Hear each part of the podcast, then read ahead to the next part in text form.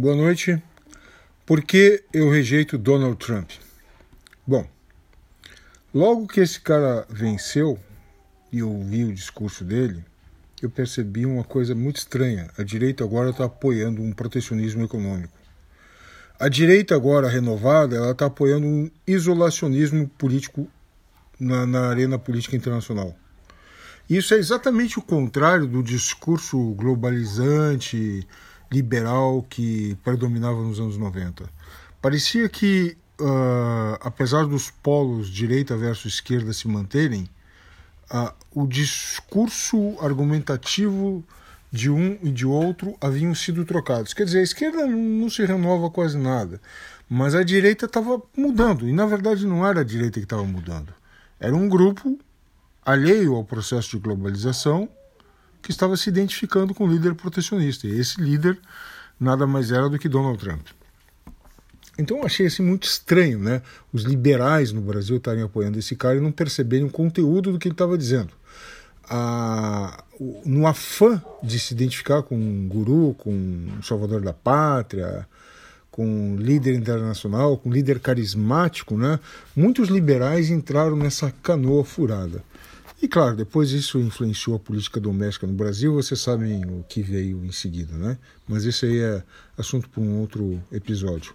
Bom, eu acabo de ler aqui um artigo da Foreign Affairs de um sujeito chamado Richard Haas, é? H-A-A-S-S. E ele faz um artigo extremamente detalhado e longo falando sobre a política internacional, a política externa dos Estados Unidos com Donald Trump. É, presente na disrupção, né?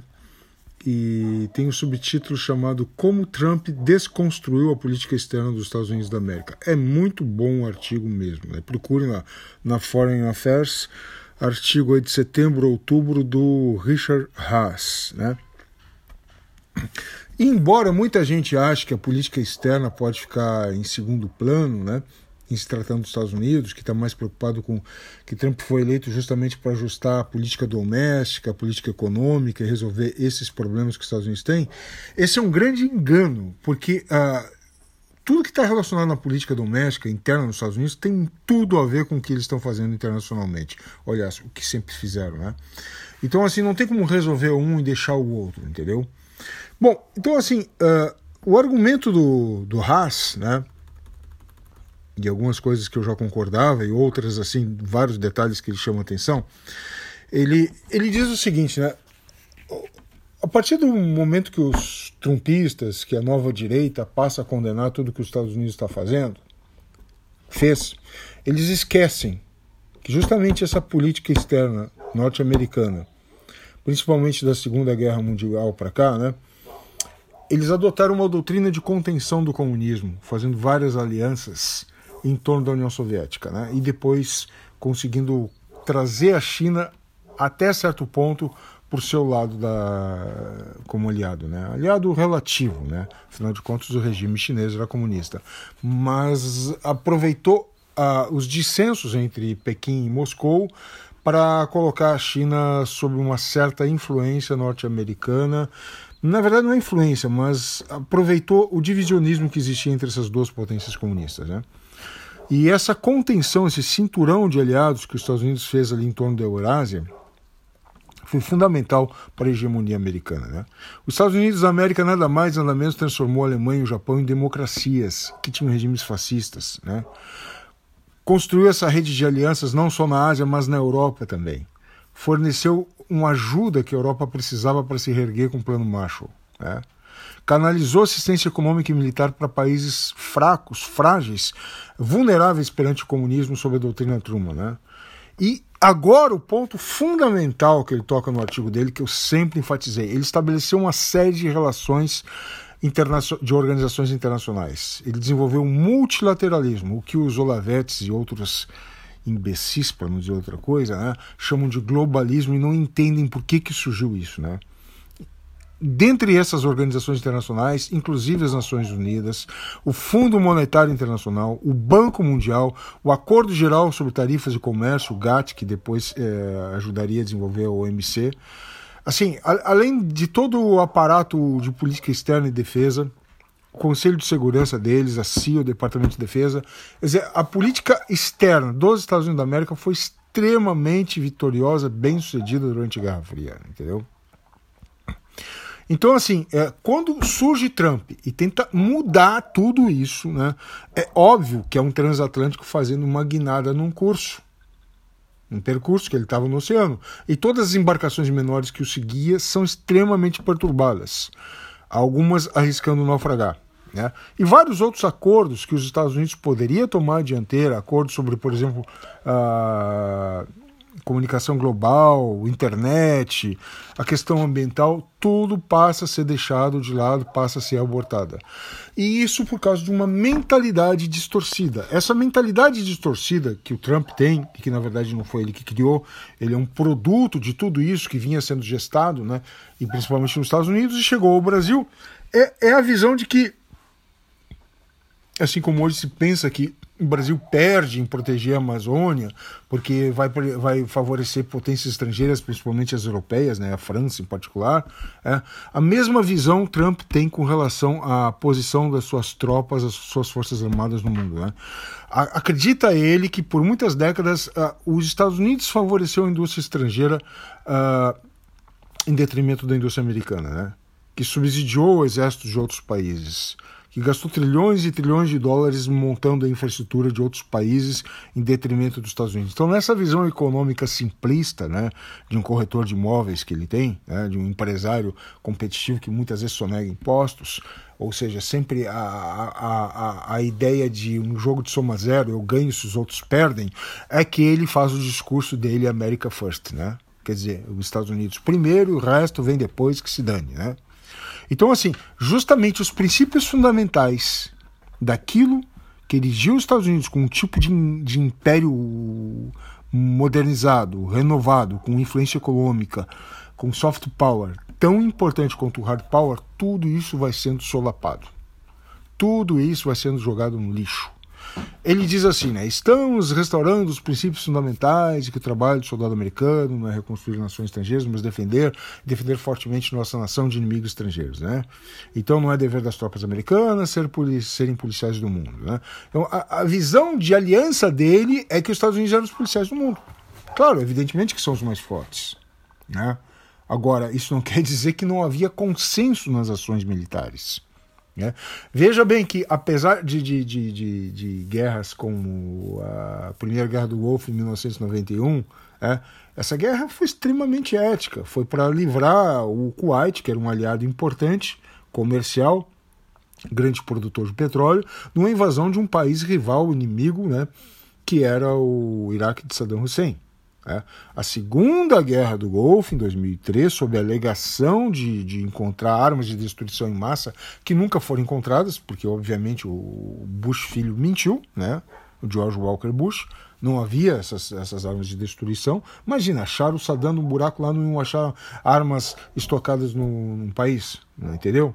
Então, então essa invasão realmente foi para reestruturar a ordem do Oriente Médio ali e não deu certo. Né? Quer dizer, deu certo em certa medida, porque eles conseguiram a, a, arrumar a política interna no Iraque. O problema é que gerou uma série de desestabilização, uma desestabilização geral na região com a formação do, do ISIS, né, do Estado Islâmico, a partir de muitos egressos que, que eram das tropas de Saddam Hussein, né, uh, conflitos na Síria. Né. Então, então, apesar da política eh, externa do George W. Bush já ter começado ali um certo isolacionismo, eu vou fazer do meu jeito, diferente do pai dele, né?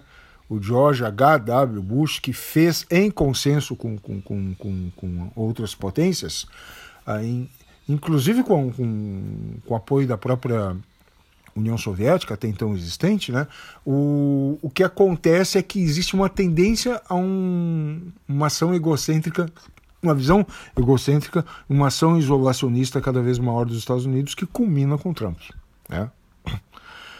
Mas, de qualquer forma, havia vários outros fóruns em que os dois presidentes republicanos anteriores, os dois Bush, e os dois presidentes democratas anteriores, o Clinton e o Obama, eles participavam entendeu? Eles não eram egoístas ao ponto de dizer eu vou fazer do meu jeito que se dane o resto. E essa, essa visão de mundo que se cristaliza com o Trump, de que o único problema digno de nota passa a ser o terrorismo islâmico radical e o resto dos desequilíbrios, as alianças de poder não são tão importantes, passa a gerar mais conflitos do que benefícios. Por exemplo, o apoio a Israel mudar sua capital de Tel Aviv para Jerusalém, mudar a embaixada americana de Tel Aviv para Jerusalém, né? Isso acaba dando um passe livre para as ações incorporadoras do Estado de Israel contra territórios palestinos. E os palestinos, ao invés de ficarem enfraquecidos, eles aproveitam um apoio do Irã. As ações contra o Irã, novas sanções e a retirada do, dos Estados Unidos de acordos de desnucle, desnuclearização, de controle de, de armas nucleares do. Desnuclearização não, mas de controle de armas nucleares do Irã, a retirada faz com que o Irã se sinta à vontade para desenvolver mais armas atômicas. Entendeu? Então, na verdade, a falta de diálogo, a falta de contato, a falta de relações beneficia o radical, não enfraquece ele. Entendeu? Então, assim, uh, claro que uh, guerras como a do Afeganistão e do Iraque são extremamente contestáveis, mas a retirada das tropas do Afeganistão, certo, tem fortalecido uh, os opositores do regime. Essa aí tudo bem, tinha que ser discutida. Agora, não é a mesma coisa que tropas que estavam estacionadas na Europa que o Trump mandou retirar porque Angela Merkel se recusou a fazer uma viagem para os Estados Unidos. Quer dizer, o motivo alegado foi esse, né? E a Angela Merkel fez, se recusou a fazer essa viagem em plena pandemia, dando exemplo de como um grande líder tinha que proceder, diferente do que o Trump faz, diferente do que o Bolsonaro faz, entendeu? Que é justamente insuflar as massas a não adotar os devidos cuidados. Agora, uh, se isso tudo já é ruim, vocês imaginem a part, uh, na economia. A postura do Trump, uh, tudo bem fechar suas fronteiras para a imigração ilegal. Isso de tudo que é feito é o mais razoável, correto? Agora, o problema é, é isolar o México de um acordo econômico e beneficiar só o Canadá. É, não, não, não reforçar o NAFTA, que era o Acordo de Livre Comércio da América do Norte. O, e com relação à China, então, é a política externa mais estúpida que tem. Porque essa oposição com a China, ok? E obviamente que os Estados Unidos tem que defender seus interesses comerciais, mas ele defende de um ponto de vista simplista, achando que a China simplesmente tem que importar mais para compensar a balança comercial, e ele não faz um, uma avaliação mais profunda na dívida pública norte-americana, que esse é o grande problema que leva ao enfraquecimento da economia americana, né? O fato dos Estados Unidos gastar muito mais do que, do que arrecada. E o que, que acontece? A China está se fortalecendo, está fazendo negócios em vários países do mundo. Apesar de ter declinado seu PIB com a pandemia, é, é um país que está crescendo rapidamente novamente. Vários países asiáticos, né? São os que estão se recuperando mais facilmente. E daí os Estados Unidos uh, se retira da parceria Transpacífico, ou seja, que é um grande bloco econômico responsável aí potencialmente por 40% do PIB mundial, que visa congregar vários países da bacia do Pacífico num grande bloco econômico de transações comerciais livres. Ao se retirar, ele dá justamente a primazia para a China. Ele dá justamente a possibilidade de hegemonia comercial para a China e, ué, não quer competir com a China? Não é a América primeiro? Então não é mostrar os interesses dos Estados Unidos na frente? Então tu não pode se retirar de um, de um bloco econômico, de, um, de negociações para a criação de um bloco econômico dessa envergadura. Isso é burrice. Entendeu? Assim como tu pode divergir sobre as teorias do aquecimento global, mas simplesmente se retirar de acordos climáticos como o de Paris, significa que o mundo vai andar numa sintonia e os Estados Unidos seriam, único certos, seriam os únicos certos a fazer a coisa diferente. Quer dizer, é, é, essa falta de negociação, essa falta de diplomacia, esse mundo do eu primeiro e o resto que se exploda, que se deteriore, que define, certo? A saída de. o desprezo para acordos de tratados de forças nucleares, o desprezo com organizações de educação como a Unesco, o desprezo por negociações com relação aos direitos humanos, o desprezo por uh, negociações na ONU, o desprezo pela Organização Mundial de Saúde, o desprezo por, por várias outras uh, outros fóruns de negociação que é o multi, que compõe o multilateralismo, que compõe aquilo que os idiotas lá da extrema direita chamam agora de globalismo, que acham que é uma grande conspiração mundial, esse tipo de visão torpe, deturpada, é que tem que acabar. Não é que o Biden vai ser a panaceia. Não é que ele seja um santo ilibado. Não, não se trata disso. Se trata de botar os Estados Unidos da América, pelo menos a política externa, nos eixos novamente, para realmente começar as tratativas e as negociações como sempre fizeram e tomar o seu papel de orientar a política internacional. Espero eu, junto com outras potências, e que uma ordem multipolar, se não estável, mas menos conflitiva, surja das cinzas entendeu? Agora, simplesmente fazer toda essa política dura com a China e achar que pode deixar a, a Rússia fazer o que quer na Síria. Que tipo de protagonismo é esse? Entendeu? A traição que foi feita com os curdos. Chegou a dizer depois, é, cantou vitórias que derrotou o Estado Islâmico. Quem estava lá na linha de frente eram curdos, mulheres curdas, atirando naqueles terroristas. E depois o Trump canta vitórias e ainda diz que os curdos são tão ruins quanto o Estado Islâmico. Como é que um cara pode ser tão canalha ao dizer um negócio desses? Tão covarde? Percebe? Percebe a traição?